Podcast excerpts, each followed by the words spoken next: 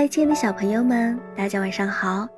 这里是儿童成长故事微信公众号，我是小李姐姐。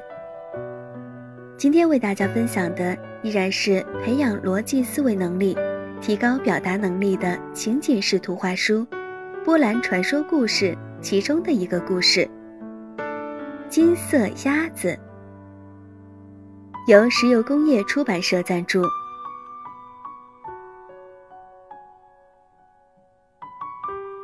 很久以前，在华沙住着一个叫鲁泰克的穷鞋匠。他听说在地下城堡里藏着一只能为人带来财富的金色鸭子，于是他下定决心要找到这只鸭子。经过一番努力后，他终于找到了。这只神奇的鸭子给了鲁泰克一百枚金币，但是。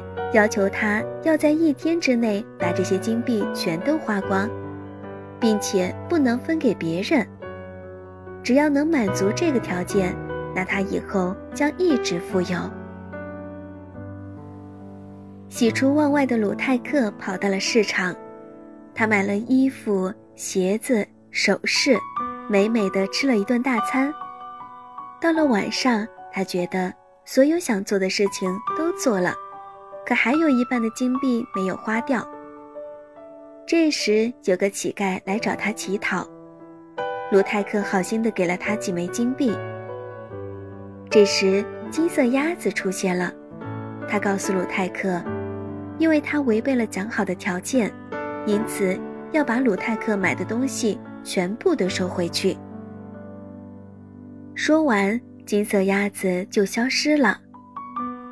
但鲁泰克对此却并不在意，因为他明白了一个道理：如果不能与他人分享，即使有再多的金币，也不会快乐的。